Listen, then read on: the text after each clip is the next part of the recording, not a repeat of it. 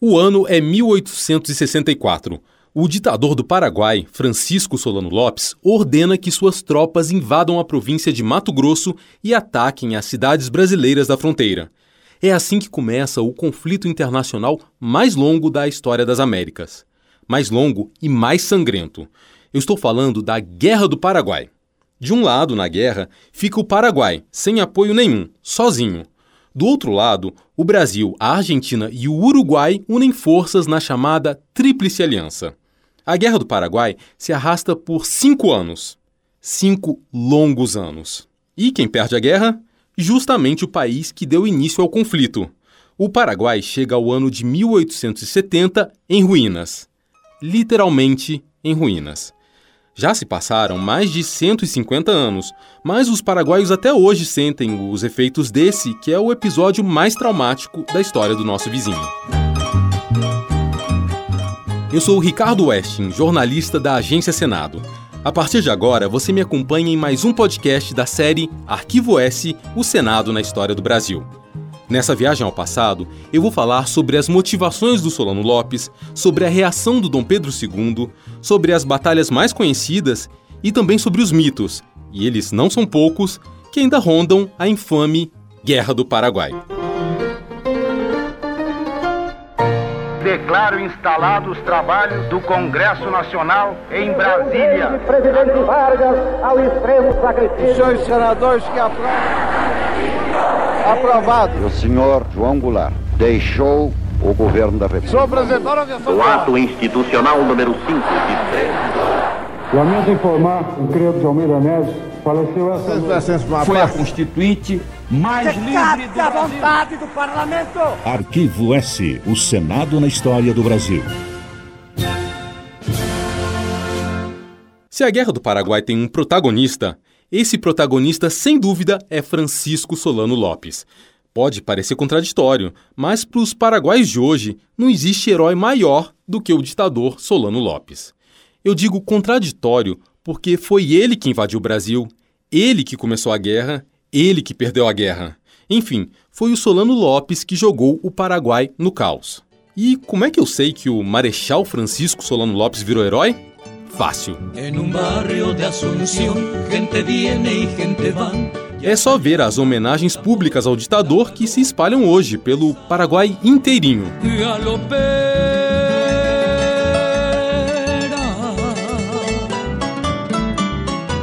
Na capital Assunção, a avenida mais importante se chama Avenida Mariscal López.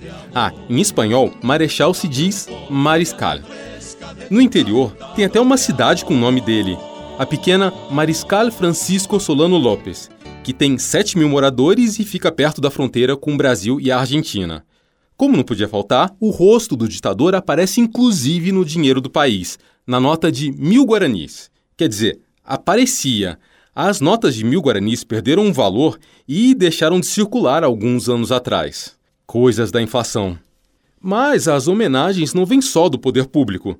Eu vi que o Mariscal Solano Lopes dá nome à Academia de Artes Marciais, time de futebol, Aguanta con el balón, raya de fondo. Qué buena conexión en túnel. Va el disparo, el remate. dá nome também a parque de diversões e até a shopping center, o Mariscal Lopes Shopping. Mariscal López Shopping, el gran corazón de Asunción. Para preparar esse podcast, eu entrevistei especialistas no Brasil, no Paraguai, nos Estados Unidos e até na Inglaterra. Isso é que os jornalistas de antigamente chamavam de esforço de reportagem. Um dos especialistas que eu ouvi foi o historiador paraguaio Erib Cabalheiro Campos. Ele é professor da Universidade Nacional de Assunção e autor do livro O País Ocupado, sobre a Guerra do Paraguai. O Cabalheiro me confirmou. No Paraguai, o Solano Lopes não é apenas adorado, ele é cultuado. Não é apenas um herói, ele é uma religião cívica. Para gran parte de la población paraguaya, Mariscal López sigue siendo el héroe máximo de, de la nacionalidad. Para grande parte da população, o Marechal Lopes continua sendo o herói máximo da nacionalidade paraguaia. E o Marechal Lopes é visto dessa forma não apenas pelos setores mais conservadores do Paraguai, mas também por setores progressistas. Sectores más conservadores, sino que incluso por sectores progresistas. Vamos ver por que essa adoração, esse culto é contraditório. A resposta é óbvia. As maiores heranças do governo Solano Lopes foram a derrota e a humilhação. Quando a guerra terminou, as cidades e as fazendas do Paraguai estavam destruídas. Pedaços do território nacional foram tomados pelos países vencedores da guerra. E pior, a população foi massacrada. E olha esse dado que assombroso: de cada quatro paraguaios, três morreram durante a guerra. Morreram no fronte, morreram pela fome, morreram de doenças. Isso mesmo, de cada quatro paraguaios, três morreram. Se eu quisesse suavizar a situação, eu diria que foi uma tragédia demográfica. Mas, como a minha intenção não é suavizar, eu acho que o mais honesto mesmo é dizer que foi uma carnificina. Mas como é que tudo isso começou? Bem, guerra não começa do nada. Desde as décadas anteriores, o clima já era de tensão entre os países da Bacia do Prata. Bacia do Prata? Bacia do Prata, ou Bacia do Rio da Prata. Tenta lembrar das aulas de geografia. A bacia hidrográfica do Prata é formada por aqueles rios importantes que banham o Paraguai, a Argentina, o Uruguai e o Brasil, ou melhor, as regiões Sul, Sudeste e Centro-Oeste do Brasil. No século XIX, as fronteiras entre os países ainda não estavam muito claras.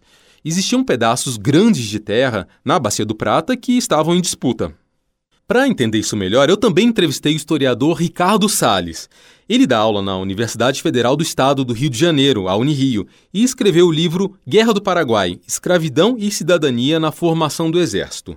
Ele me explicou que as disputas não eram só pela terra, eram também pela água o Brasil tinha também é, disputas territoriais com o Paraguai. Né, no, na atual província, na, na, na, atual, no, no atual estado do Mato Grosso do Sul, era uma zona de disputa entre Brasil e Paraguai e também é, é, um contencioso em relação à liberdade de navegação pelo Rio Paraguai, que era a única maneira do Rio de Janeiro se comunicar com a província do Mato Grosso. O Rio da Prata já era um rio aberto a navegação internacional. Né? O Paraguai é que não era, o Rio Paraguai é que não era e não era pelo Paraguai. Os navios brasileiros passavam, mas eles tinham que pedir autorização, não era um rio internacionalizado.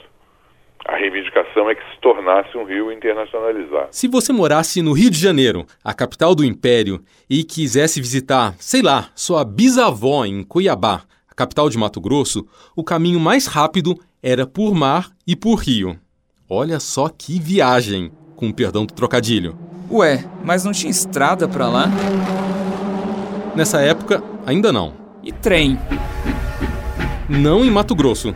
Hum, avião? Embarque, portão 35. Só em sonho. Tinha que ser por mar e por rio mesmo. Me acompanha. Você tomava um navio a vapor no Rio de Janeiro e ia descendo pela costa do Brasil até Uruguai. Aí entrava no Rio da Prata. Você então passava por Montevidéu e Buenos Aires. Depois tomava o Rio Paraná e lá na frente entrava no Rio Paraguai. Nesse trajeto sem fim, você tinha que passar obrigatoriamente por Assunção. E de lá você seguia sempre de navio em direção a Mato Grosso, até finalmente chegar a Cuiabá e Ufa, e encontrar a sua querida bisavó. Minha bisavózinha, minha bisnetinha linda, meu amor. Ao lado de todas essas tensões por causa de fronteira e de navegação, ainda tinha outro problema. Um problema que também jogava lenha na fogueira nessa guerra de nervos envolvendo os quatro países. Era a política interna do Uruguai. O Solano Lopes vinha mantendo excelentes relações com o Uruguai. Isso porque o comércio exterior paraguaio dependia 100% do porto de Montevidéu. Você lembra que o Paraguai não é banhado pelo oceano, né? Ah, não lembrava? Ai, que burro, dá zero pra ele. Se por um lado o Solano Lopes se dava bem com o Uruguai, por outro lado o ditador paraguaio ficava com um pezinho atrás com o Brasil e com a Argentina. Não, ele não ficava só com um pezinho atrás. Ele, na verdade, abominava o Brasil e a Argentina. Você não vai com a minha cara? O Solano Lopes enxergava esses dois vizinhos como expansionistas, imperialistas. Mas o ditador paraguaio tinha lá seus motivos para se preocupar. Em 1821, por exemplo, ainda na época do Dom João VI, o Brasil tinha cinicamente incorporado o Uruguai ao território nacional, com o nome de Província Cisplatina. Como dá para ver, é um equilíbrio internacional bastante frágil na Bacia do Prata. E esse equilíbrio acaba se rompendo em 1864. Nesse ano, uma guerra civil explode no Uruguai. O Brasil decide entrar nesse rolo e invade o Uruguai. Mas o Paraguai não aceita, protesta, grita, diz que não pode. Ele até chega a se oferecer para fazer a mediação diplomática da guerra civil no Uruguai. O medo do Solano Lopes é perder os aliados uruguaios. Mas o Dom Pedro II não dá a mínima para as reclamações de Assunção. Não se misture com essa gentalha! E continua com a ação militar em Montevidéu. Pé da vida, o Solano Lopes toma duas medidas drásticas. A primeira é confiscar o navio mercante brasileiro Marquês de Olinda, que navegava pelo Rio Paraguai na altura de Assunção. A bordo viajava o governador recém-nomeado da província de Mato Grosso. Além de confiscar o navio, o Solano Lopes prende o governador. E a segunda medida drástica do ditador paraguaio vem logo em seguida. Às vésperas do Natal de 1864, ele manda suas tropas, veja só, atacarem o território brasileiro. Agora, não tem mais volta. A mensagem que sai de Assunção é claríssima: é guerra. No começo, aquilo tinha tudo para ser uma guerra apenas entre o Brasil e o Paraguai, mais ninguém. Mas tudo muda quando a guerra civil no Uruguai chega ao fim. Quem agora está no poder em Montevidéu, graças à intervenção do Dom Pedro II, é um presidente aliado do Brasil e não mais aliado do Paraguai. O Solano Lopes, então, tenta virar o jogo e manda seus soldados para o Uruguai. Visualiza de novo o mapa da Bacia do Rio da Prata. O Paraguai não faz fronteira com o Uruguai. Isso significa que para as tropas do Solano Lopes chegarem a Montevidéu, elas precisam passar pela Argentina. Só que Buenos Aires não autoriza a passagem. Mas o Solano Lopes, que já não tinha lá muita simpatia pelos hermanos, passa mesmo assim. Ou seja, ele invade a Argentina. Pronto. Agora são dois contra um: Brasil e Argentina contra Paraguai. E no meio da escalada desse conflito, o Uruguai, em maio de 1865, entra oficialmente na história e assina com o Brasil e com a Argentina um tratado. Um tratado criando a Tríplice Aliança. A cláusula mais importante desse tratado é derrubar o Solano Lopes do poder. E enquanto isso não acontecesse, a guerra não acabaria. Para os paraguaios, a Guerra do Paraguai, claro, não se chama Guerra do Paraguai. Eles chamam o conflito de Guerra Grande ou, o que é mais comum, Guerra da Tríplice Aliança. No início da Guerra do Paraguai, o ditador Solano Lopes chega a vencer várias batalhas. Afinal, ele tem a vantagem de ser o agressor, que pega os agredidos de surpresa. E depois de invadir a Argentina, os paraguaios entraram na nossa província do Rio Grande do Sul. Mas que barbaridade! Mas os oficiais da nossa Guarda Nacional não conseguiram impedir o avanço dos homens do Solano Lopes. Nessa época, o exército brasileiro é pequeno, insignificante até. Por isso, com a explosão da guerra, o Império intensifica o recrutamento e cria a figura dos voluntários da pátria. O próprio Dom Pedro II se apresenta como o voluntário número um. Depois de pouco tempo, tudo muda para o ditador do Paraguai. O exército brasileiro vai se encorpando e o Solano Lopes começa a colecionar derrotas. As tropas paraguaias são liquidadas uma a uma. Diante da fantástica perda de soldados nos campos de batalha, o Solano Lopes se vê forçado a convocar até idosos e crianças para pegar em armas. No começo da guerra, o país atacava e avançava. Mas agora, acuado, só luta para impedir o avanço da Tríplice Aliança sobre o seu pequeno território. Na avaliação do historiador Ricardo Salles, da Unirio, o Solano Lopes caiu numa sucessão de erros. Erros é bom esclarecer que ele próprio cometeu. O pior foi ter se lançado à guerra sem ter montado um exército verdadeiramente profissional. Ele superestimou o poderio do exército paraguaio. O, o, Paraguai ele conseguia mobilizar muita gente, né? era, era a população do Paraguai era mais concentrada, o, o governo paraguaio tinha mais meios de mobilização da população, a população acolheu muito mais o, o, o chamado para a guerra, mostrou uma extrema dedicação, valentia, tudo isso na guerra, mas o exército paraguaio era um exército mal equipado, mal comandado. Né? É, o Paraguai não tinha nenhum tipo de, de, de, de comando militar profissional. Né? Os, os comandantes paraguaios eram muito limitados. O armamento paraguaio era muito inferior, os suprimentos, tudo isso era muito. A chance dele ganhar a guerra com o Brasil era muito pequena. Outro problema era a personalidade do Solano Lopes. Segundo o historiador Iribe Cabaleiro Campos, o presidente do Paraguai era um verdadeiro déspota. Era um homem que não estava disposto a aceitar críticas. Durante a guerra, essa falta de autocrítica e essa falta de escutar seus oficiais, porque os oficiais, lógico, não estavam em condições de questionar o presidente, tudo isso fez com que ele cometesse muitos erros.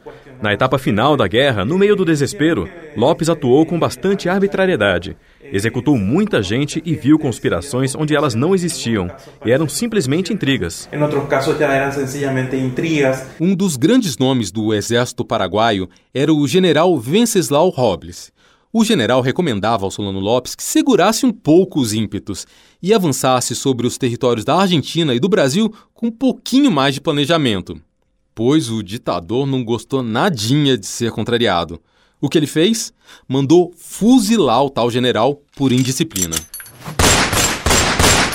Praticamente toda a guerra se desenrola dentro do território paraguaio, tanto em terra quanto nos rios.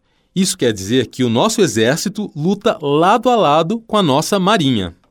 Entre as batalhas terrestres mais famosas da Guerra do Paraguai, eu posso citar a Batalha do Havaí e a Batalha de Itororó. Entre as navais, as mais conhecidas são a Batalha de Humaitá e a Batalha do Riachuelo. Aliás, foi na Batalha do Riachuelo que a Marinha Paraguaia foi destruída.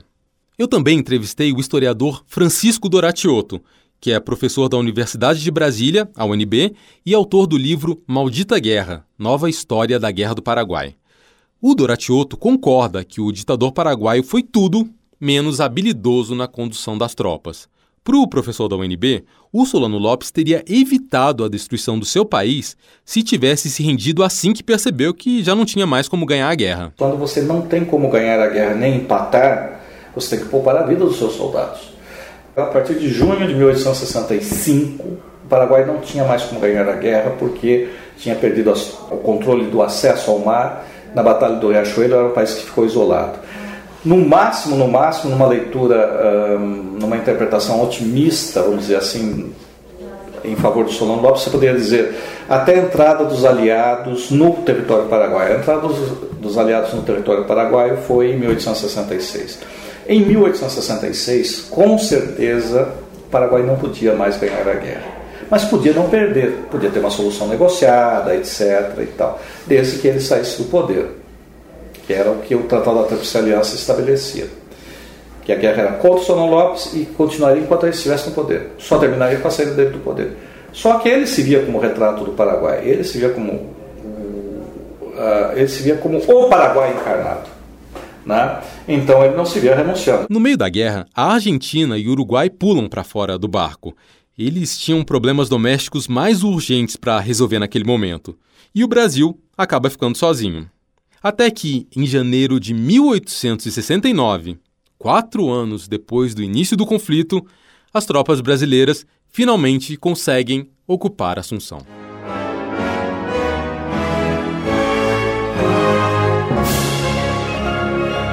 Fim da guerra? Nada disso. O Dom Pedro II não quer nem saber.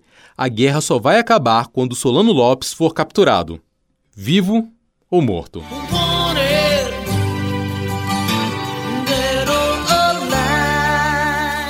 O ditador, que não é bobo nem nada, foge da capital e se esconde no interior do país. Por causa disso, a Guerra do Paraguai ainda se arrasta por mais um ano. Parece uma guerra sem fim. Os comandantes escrevem várias vezes para o Dom Pedro II pedindo a retirada das tropas do Paraguai, mas o imperador está obcecado com a captura do presidente fugido. A Guerra do Paraguai só acaba em março de 1870, quando Solano Lopes é descoberto num esconderijo nas montanhas do norte do Paraguai, perto da fronteira com Mato Grosso. Vivo ou morto? Morto. Ele morre na derradeira Batalha de Cerro Corá. Você com certeza já ouviu falar dos heróis brasileiros da Guerra do Paraguai. O almirante Tamandaré, o almirante Barroso, o general Osório, o Duque de Caxias. O Duque de Caxias, por exemplo, era um veterano do exército brasileiro. Quando comandou as nossas tropas no Paraguai, ele já tinha um currículo militar invejável. Foi o Caxias que derrotou os rebeldes da Balaiada, no Maranhão, os rebeldes das revoltas liberais, no Rio de Janeiro, Minas Gerais e São Paulo, e também os rebeldes da Revolução Farroupilha, no Rio Grande do Sul.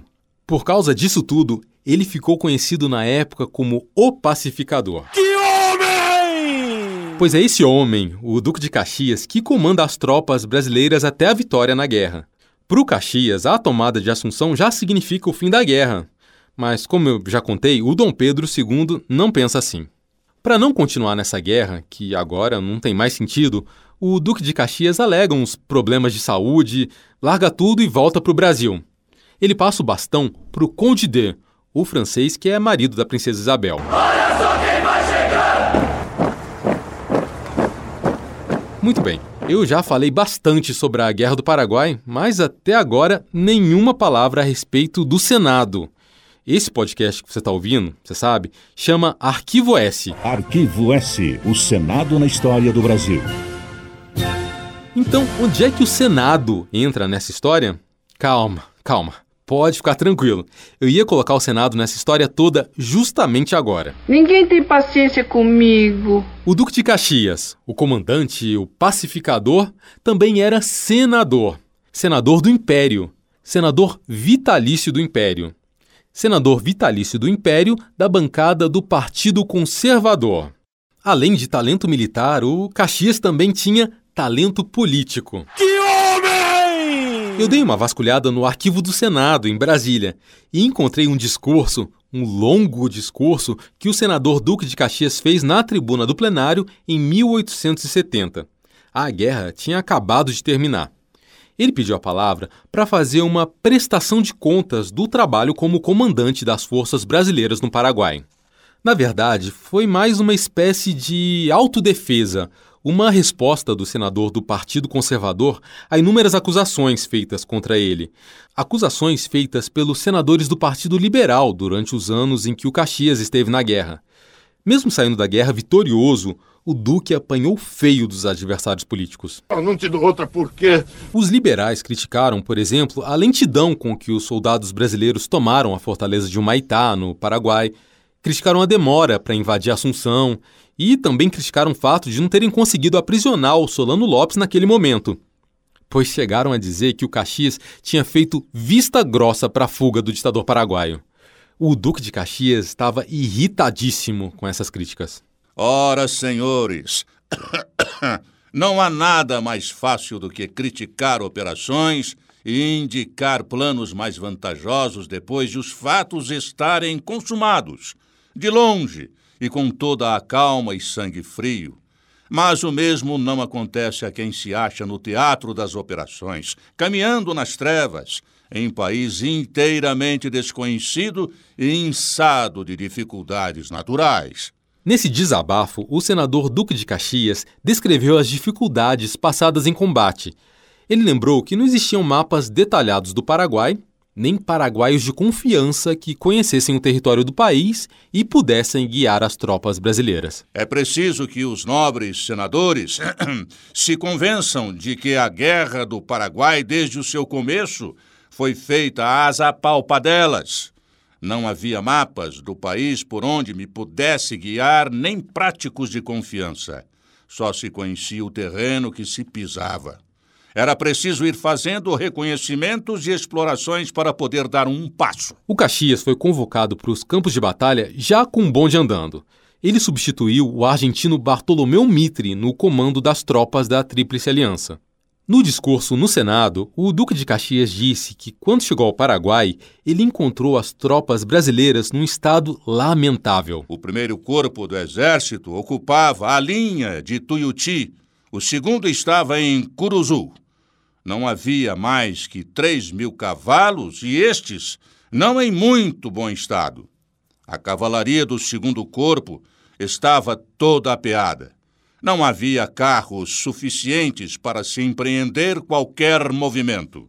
Não havia bois para a condução das carretas. Os dois corpos de exército eram inteiramente diversos em número e organização. Pareciam pertencer a nações diferentes, tais eram as disparidades que neles se notavam. Em cada um deles havia uma economia, uma numeração e uma promoção particular.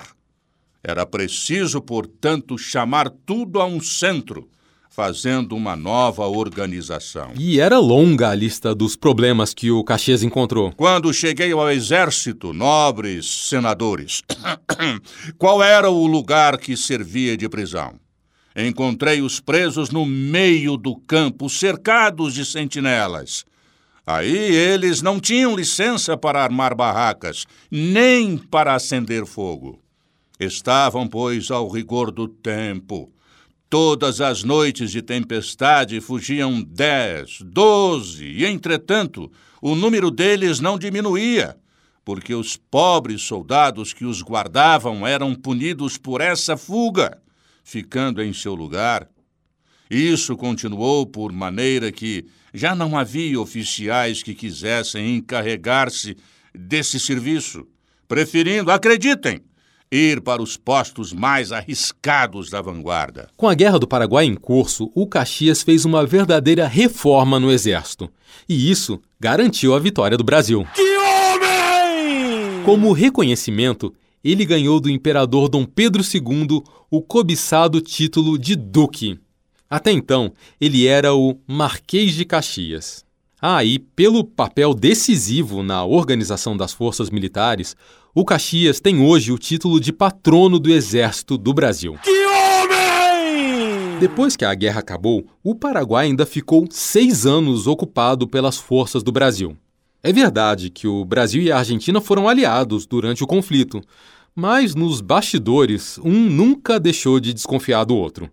O que o Dom Pedro II queria com essa ocupação pós-guerra era evitar que o Paraguai, totalmente arruinado e sem força, acabasse se transformando em mais uma província da Argentina. Ah, uma coisa importantíssima: a Guerra do Paraguai teve consequências drásticas para o futuro do próprio Brasil. Ela simplesmente foi decisiva para o golpe da proclamação da República, que ocorreria 20 anos mais tarde, em 1889.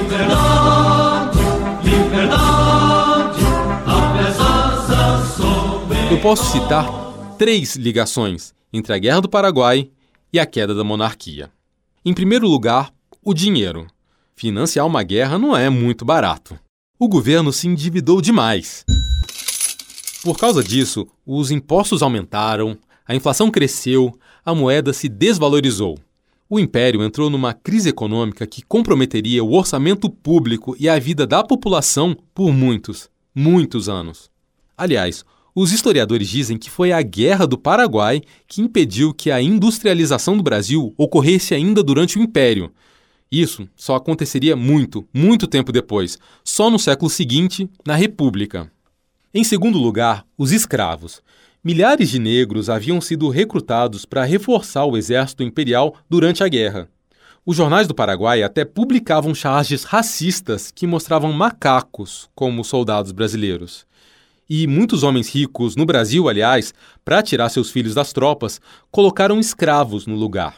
A importância que os negros tiveram na vitória do Brasil na guerra, de certa forma, acelerou o fim da escravidão.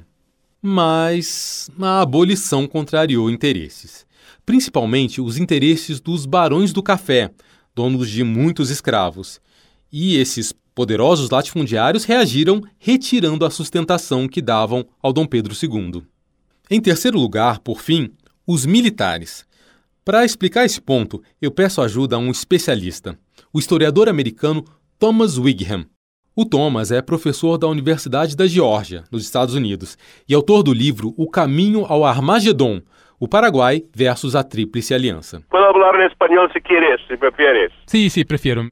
Na entrevista, ele me explicou, em espanhol, que antes da Guerra do Paraguai, o Exército Brasileiro era uma instituição pequena e inexpressiva. Antes da guerra, Antes da guerra, o imperador e o parlamento tinham certo medo de reforçar a Força Armada do Brasil.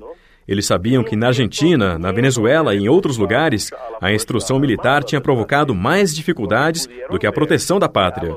Por isso, eles sempre mantiveram o orçamento militar muito baixo e usaram uma maneira antiquada de organizar o exército. Na verdade, mais uma guarda provincial. Mas com o correr da guerra com o Paraguai, os brasileiros descobriram que não conseguiriam vencer dessa forma. Então fizeram uma reforma da Força Armada, deixando surgir oficiais que eram brilhantes, apesar de terem raízes pessoais humildes, apesar de não terem títulos de nobreza, apesar de não terem conexões com as grandes famílias do Império. Foram justamente essas pessoas que, depois da guerra, criaram uma nova forma de pensar o Brasil. Formou uma nova forma de pensar sobre o Brasil. Apesar de os militares do exército terem voltado vitoriosos da Guerra do Paraguai, eles não ganharam do Dom Pedro II o prestígio que eles julgavam merecer. Você não vai com a minha cara? Não teve nem festa, homenagem no Rio de Janeiro quando os soldados retornaram vitoriosos do Paraguai. Por isso, no famoso 15 de novembro de 1889, com o imperador já enfraquecido e sem o apoio dos cafeicultores, os militares, liderados pelo Marechal Deodoro da Fonseca, implodiram a monarquia e implantaram a república. E isso sem dificuldade nenhuma. Aliás, não é de estranhar que o próprio Deodoro, o primeiro presidente da república, tenha lutado na Guerra do Paraguai. Mas a história. a história ainda não fecha. Se o Solano Lopes, no fim das contas, foi o grande responsável pela destruição do Paraguai, por que então os paraguaios adoram, amam, veneram esse ditador como um herói nacional? Nem sempre foi desse jeito. Assim que a Guerra do Paraguai acabou, em 1870, a lembrança que os paraguaios traumatizados guardaram do Solano Lopes foi a do tirano que conduziu o país à destruição. A imagem contrária, essa de herói, só seria pintada décadas mais tarde, pelos ditadores militares que se sucederam em Assunção ao longo do século XX. Por esse novo ponto de vista, Francisco Solano Lopes passou a ser encarado como um líder bravo e valente que lutou anos para defender os compatriotas dos inimigos externos e, no final, ainda deu a própria vida em sacrifício. Em 1936, a ditadura do coronel Rafael Franco inaugurou em Assunção o Panteão Nacional dos Heróis. Foi para lá que levaram os restos mortais do Solano Lopes. E é onde os paraguaios até hoje se reúnem sempre que querem festejar algum acontecimento, tipo a vitória da seleção de futebol. Em 1978, outro ditador, o general Alfredo Stroessner, patrocinou a produção do filme Cerro Corá. Trata-se da maior produção cinematográfica já feita no Paraguai. E esse filme consolida a imagem de mártir nacional. Renda-se, Marechal. Sua vida será respeitada. E o Tratado da Triple Aliança será cumprido até as últimas consequências. Muero com minha pátria! Morro pela minha pátria. Essa aí é a cena final. Quando o Solano Lopes é cercado pelos brasileiros, ele diz que prefere morrer pela pátria a entregar-se aos soldados inimigos. O filme Cerro Corá é exibido até hoje na TV e nos cinemas do Paraguai. Pois foi durante a ditadura do general Stroessner que a fantasia de herói entrou para a história oficial do Paraguai. O historiador Francisco Doratioto, da UNB, explica por quê. Essa imagem entrou no imaginário popular porque, como eu falei, durante os, os 50 anos, 40 anos de ditadura, de 45, né, de ditadura do Stroessner, gerações de estudantes paraguaios foram ensinados assim. É, houve uma ideologia oficial de Estado. Professores que falavam criticamente de Solon Lopes eram perseguidos e até exilados, tiveram que ir embora do Paraguai. Quer dizer, então sobrou pouca liberdade acadêmica, pouca liberdade intelectual para um debate. Agora, dentro do Paraguai hoje existe sim intelectuais que questionam essa realidade. Um parêntese. Você lembra quem é o general Stroessner? É o ditador paraguaio que ficou no poder de 1954 a 1989. Isso é tempo pra caramba. Para você ter ideia, 54 foi quando Getúlio Vargas se suicidou e 89 foi quando Fernando Collor se elegeu presidente. Logo depois de ser derrubado, adivinha onde o Stroessner viveu exilado até morrer? Isso mesmo, aqui, no Brasil. O general viveu em Brasília entre 1989 e 2006, quando morreu, com 93 anos de idade. Mas qual era o interesse do general Alfredo Stroessner em santificar o Solano Lopes? Essa é fácil. Era o ditador moderno buscando se legitimar por meio do ditador antigo. O Stroessner se apresentava como continuador da luta do Solano Lopes pela soberania do Paraguai. E olha só, essa mesmíssima visão romantizada chegou ao Brasil na década de 60 na época, se argumentava que a guerra tinha sido tramada pela Inglaterra, que não estava gostando de ver o Paraguai se industrializar sem depender dos produtos de fabricação inglesa. A Tríplice Aliança, de acordo com essa visão, teria sido usada como marionete de Londres. Eu aposto que você já ouviu essa história. A versão conspiratória foi ensinada nas escolas brasileiras até a década de 90, quando os historiadores finalmente se deram conta de que ela não passava de ficção? Não sei. Só sei que foi assim. Primeiro, porque o Paraguai não tinha nenhuma indústria importante. Depois, porque se a Inglaterra queria transformar o país num mercado consumidor, não fazia sentido nenhum incentivar uma guerra que simplesmente dizimaria a população. Não sei. Só sei que foi assim. E por fim, porque as relações entre o Brasil e a Inglaterra estavam rompidas quando a guerra estourou, por causa de uma crise diplomática que ficou conhecida como Questão Christie. Mas continuando, o Doratiotto, o professor da UNB, diz que hoje não existe mais nenhum historiador sério que defenda a hipótese da Guerra do Paraguai ter sido provocada pelo imperialismo inglês. Pelo contrário, nós temos documentos que mostram que a Inglaterra não tinha interesse na guerra e tentou até impedir a guerra, e depois, durante a guerra, tentou uh, um diplomata inglês, o Gold, tentou fazer uma negociação que se chegasse a uma solução de paz. Porque a Inglaterra era um país de comerciantes, ele vendia. Para um país de comerciantes, a guerra é um mau negócio. A guerra só é um negócio para os fabricantes de armas e, eventualmente, para banqueiros que financiem a guerra. Agora, para o resto, não, porque isso desestrutura cadeias comerciais, mata os consumidores, que são soldados. O soldado é o antigo consumidor. Ele morto vai consumir o quê? Certo? Então a guerra na região não interessava ao governo inglês, o que não quer dizer que, é o, que setores privados ingleses, como por exemplo banqueiros, não tenham ganho dinheiro com isso. Ganharam, evidentemente.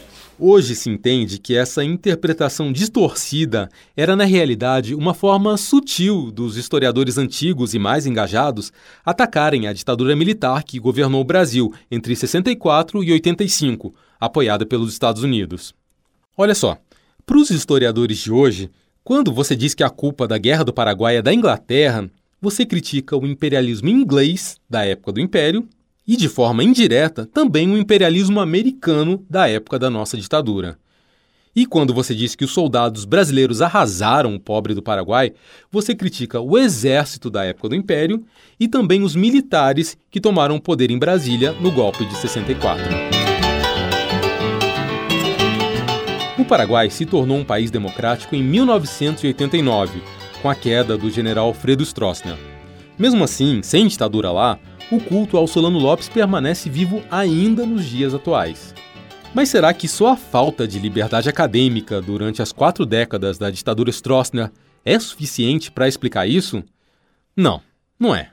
Existe outra razão forte.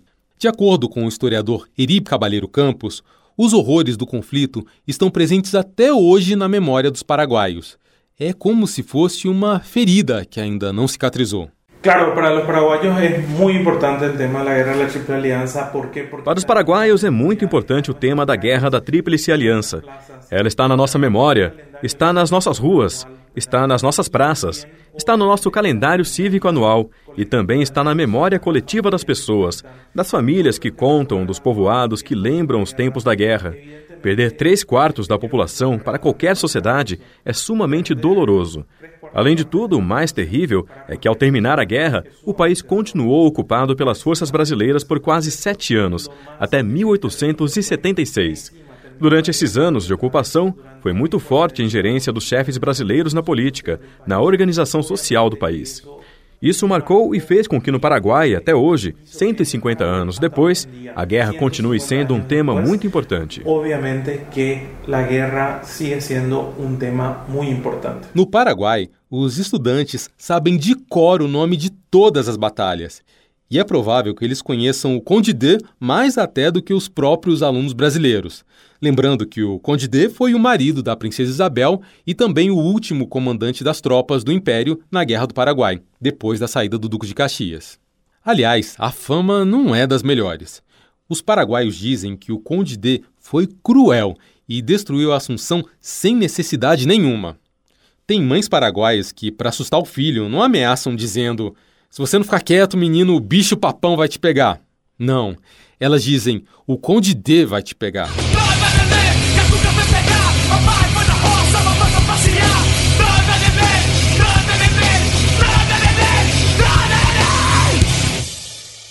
Eu perguntei ao historiador americano Thomas Wigham por que a Guerra do Paraguai é um episódio histórico praticamente desconhecido dos brasileiros, ao contrário do que acontece entre os paraguaios. Existe entre certas pessoas em los países Existe entre certas pessoas no país da Tríplice Aliança um sentimento de arrependimento em relação à guerra.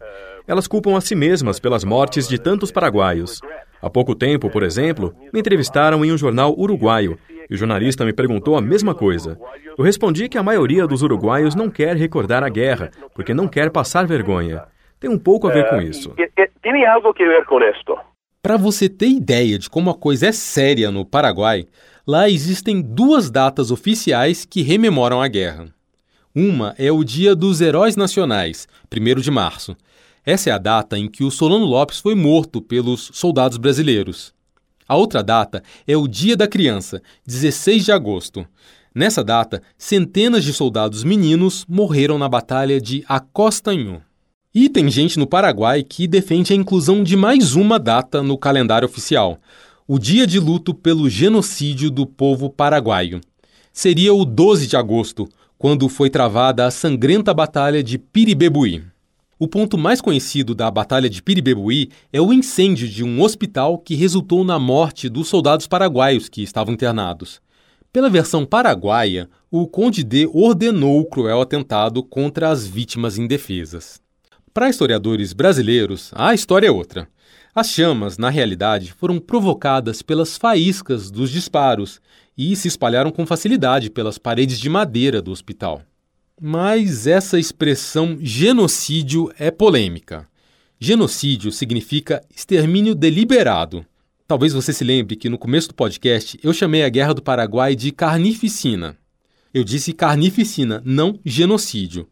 O historiador Ricardo Salles, da Unirio, concorda que a população paraguaia foi sim aniquilada, mas discorda que tenha havido um genocídio. A população é, masculina adulta paraguaia praticamente desapareceu com a guerra, né? mas isso não é porque os caras quisiam matar todo mundo, fazer genocídio, nada de terminar. Isso é porque, primeiro, o Solano Lopes recrutou todo mundo que ele podia, entre 12 e 60 anos de idade, né? e, e, e ele montou sucessivos exércitos, ele montou pelo menos um, dois, três, quatro ele fez quatro grandes exércitos que foram sucessivamente destruídos. Né? Depois também o país foi devastado pela guerra. Né? Quer dizer, o, a colheita, é, era, a pouca colheita era confiscada, seja pelos, pelo exército paraguaio, seja pelo exército brasileiro, o gado também. O país foi submetido a, a saques, a, a, a doenças, mas não há uma, não há uma, uma um extermínio deliberado da população paraguaia. O que não quer dizer que não tenha havido barbaridades, degolas, fuzilamentos, né? É, estupros, nada disso. Isso sempre houve, né? Mas não nesse sentido de fazer um genocídio. Durante a preparação desse podcast sobre a Guerra do Paraguai, me deu uma curiosidade. Eu fiquei curioso para saber se existem descendentes vivos do Solano Lopes. E se existem, o que é que eles pensam sobre a guerra e sobre o antepassado famoso. Eu fui localizar em Londres um bisneto do Marechal. Trata-se do Miguel Solano Lopes, que até pouco tempo atrás era o embaixador do Paraguai no Reino Unido. Na entrevista, esse bisneto do Solano Lopes me disse que as feridas que ainda persistem no Paraguai só vão cicatrizar quando o Brasil devolver um canhão paraguaio que foi levado como troféu de guerra.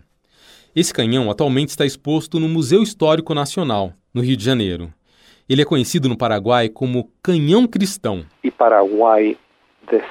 O Paraguai deseja que, de todos os troféus de guerra em poder do Brasil, seja devolvido aquele que é o mais querido pelos paraguaios, o canhão cristão. Um canhão que foi feito com o metal fundido dos sinos das igrejas, porque naquela época o Paraguai estava isolado e não tinha outro metal. O Brasil insiste que, por motivos de segurança nacional, esse canhão não pode ser devolvido. Mas qual segurança nacional? Essa é a pergunta. Qual segurança nacional? Que nacional? O Miguel Solano Lopes lembrou que o Uruguai e a Argentina já fizeram gestos importantes de reconciliação com o Paraguai. O Uruguai ergueu uma estátua do presidente paraguaio em Montevidéu, e a Argentina batizou um batalhão do seu exército com o nome de Mariscal Francisco Solano Lopes. No lado brasileiro, a única tentativa de ressarcimento moral que minha memória lembra foi a devolução da espada que Francisco Solano Lopes tinha na mão no momento de sua morte. Isso ocorreu durante a presidência do general João Batista Figueiredo, que devolveu pessoalmente a espada. O Brasil só devolveu a espada, mas não devolveu os outros troféus de guerra. Não ha devuelto outros troféus. Eu procurei o Ministério das Relações Exteriores do Brasil para saber sobre o canhão cristão.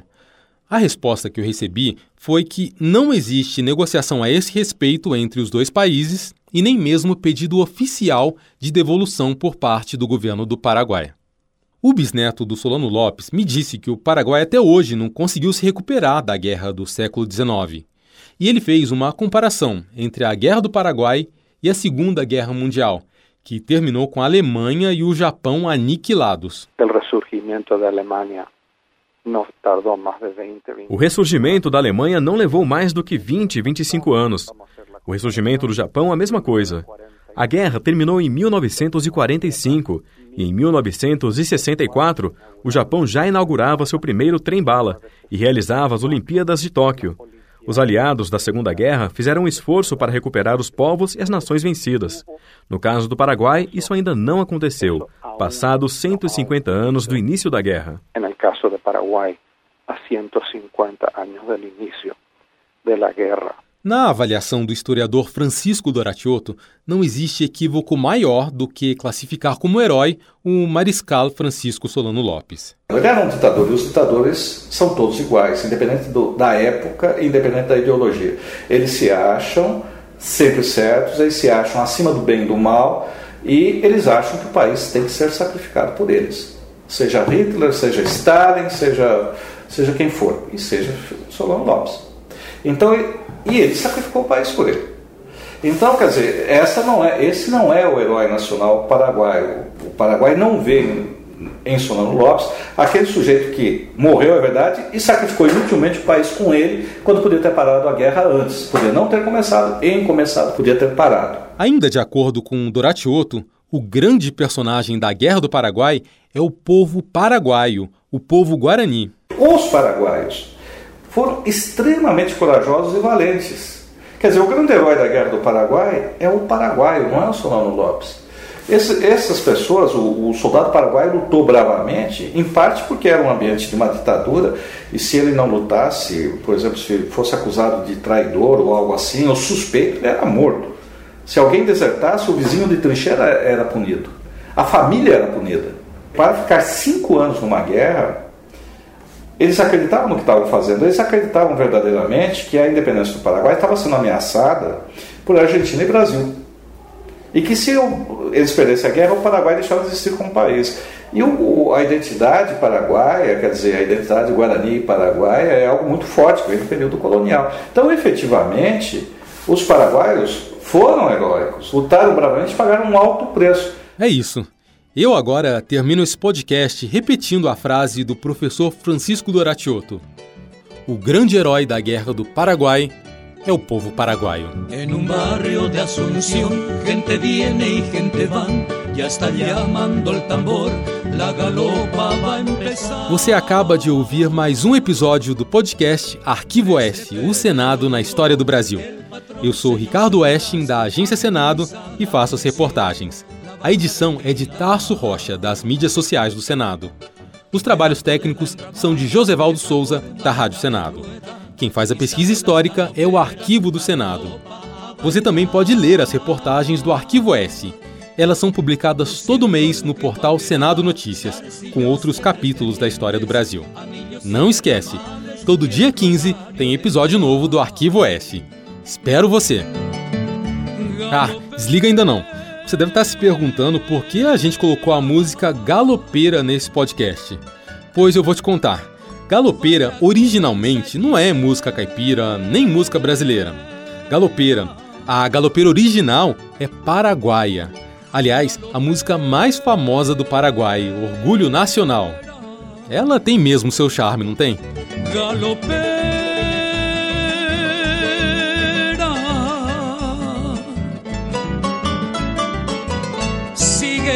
danza hechicera,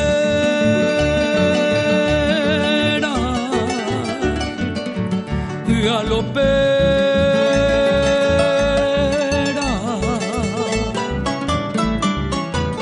Soy tu ardiente soñador, dame un poco de agua fresca de tu cántaro de amor. Dame un poco de agua fresca de tu cántaro de amor.